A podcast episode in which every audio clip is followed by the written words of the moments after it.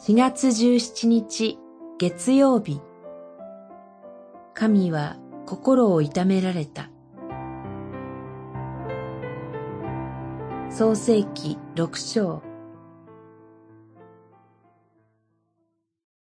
主は地上に人の悪が増し、常に悪いことばかりを心に思いはかっているのをご覧になって、地上に人を作ったことを後悔し、心を痛められた。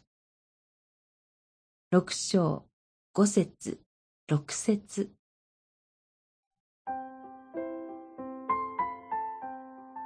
ノアの時代についに洪水が引き起こされます。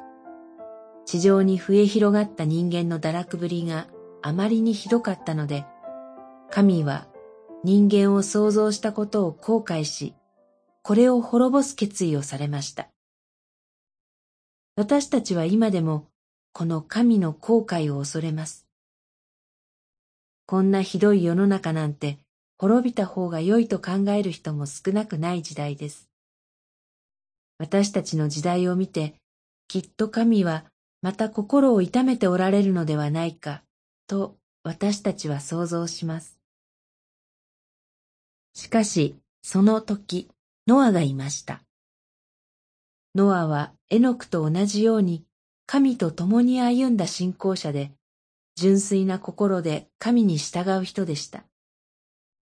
ノアはその名の通り、心を痛める神の慰めである人間でした。そこで神はノアと契約を結んで箱舟を作るよう命じました。ノアのまっすぐな信仰を見込んでのことです。その箱舟によって神はご自身の創造した命を救う道を備えられたのでした。堕落した世界の中にあって、神に従い通すことは愚かに見えるかもしれません。しかし、それが神の怒りに対して人類が生き延びる道であることを洪水物語は語っています。